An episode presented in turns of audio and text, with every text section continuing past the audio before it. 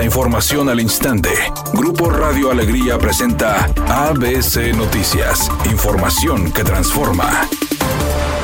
¿Qué tal? Muy buenas tardes, esta es la información. La Secretaría del Medio Ambiente clausuró el Centro Integral de Alto Rendimiento K9, ubicado en la comunidad del Cerrito, en Monterrey. Mediante un comunicado, Félix Arratia, titular de la dependencia, informó que tras recibir diversas denuncias ciudadanas por los actos de maltrato en contra de los canes, procedieron a realizar la inspección. Tras acudir al sitio, vecinos del sector les reportaron la muerte de uno de los perritos y diversas quejas por mal servicio. Además, detectaron que el dueño del negocio no tenía los permisos para el albergue, pensión, adiestramiento y servicios que ofrecía a sus clientes. Asimismo, la Secretaría del Medio Ambiente afirmó que se dictarán las medidas de ley para actuar hasta las últimas consecuencias, con el fin de que no queden impunes los responsables de estas acciones.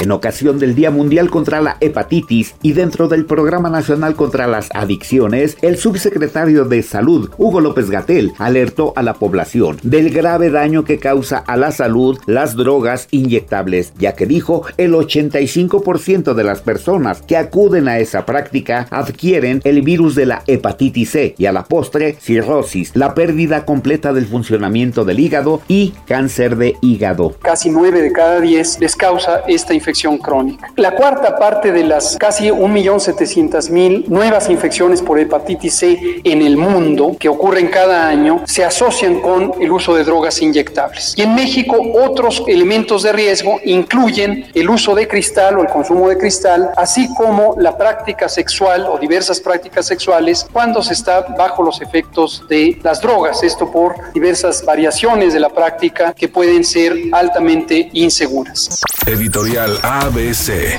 con Eduardo Garza. Pues Colosio no se rajó, fue directo y a denunciar en la fiscalía actos de corrupción en la tesorería municipal. Ante la mínima sospecha va la denuncia, que se investigue y se castigue. Así directo sin contemplaciones, pues resulta que dos vivales de ingresos de Monterrey pedían mochas por hacer descuentos en multas, pero esas multas que supuestamente descontaban ya estaban autorizadas por ley y solo le quitaban el dinero al ciudadano. Mano dura contra la corrupción, trátese de quien se trate. Ahora le toca a la fiscalía investigar. La denuncia y las pruebas ya están presentadas. La cantante española Rosalía recaudó ni más ni menos que 30.4 millones de dólares con su primera gira mundial titulada Motomami World Tour, compuesta por 46 conciertos ofrecidos en 15 países, con la que vendió 440.703 boletos. Motomami se termina aquí. A todos mis fans en el mundo entero quiero que sepan que los adoro y que son lo mejor que me ha pasado. Muchísimas gracias por estar, dijo la cantante en su último concierto de la gira en Lola Polosa en París. Redacción y voz Eduardo Garza Hinojosa. Tenga usted una excelente tarde. ABC Noticias. Información que transforma.